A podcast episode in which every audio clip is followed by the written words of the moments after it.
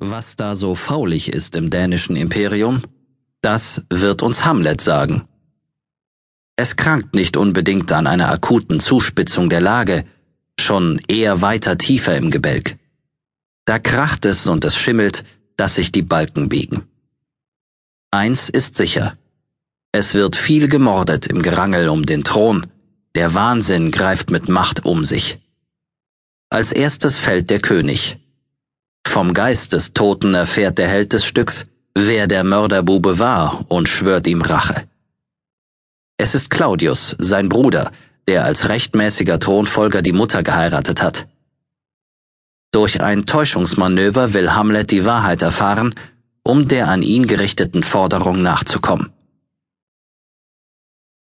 Für den nur vorgetäuschten Zustand der Verwirrung werden verschiedene Erklärungsversuche vorgebracht.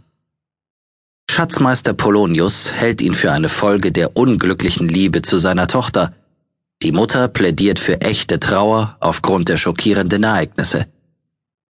Der neue König aber wird argwöhnisch, sein Verdacht erhärtet sich, als er mit szenischen Mitteln im Rahmen einer Aufführung bei Hofe der Tat bezichtigt wird. Hamlet muss fort, er soll nach England, um dort durch Schergenhand zu sterben. Die Gelegenheit, Claudius aus dem Weg zu räumen und dessen Plänen dadurch vorzubeugen, lässt er aus und redet stattdessen der Mutter ins Gewissen.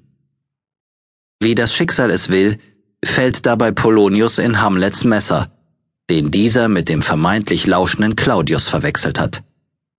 Damit ist sein Fortgang beschlossen, nicht aber sein Schicksal besiegelt. Wahn oder nicht Wahn ist hier die Frage.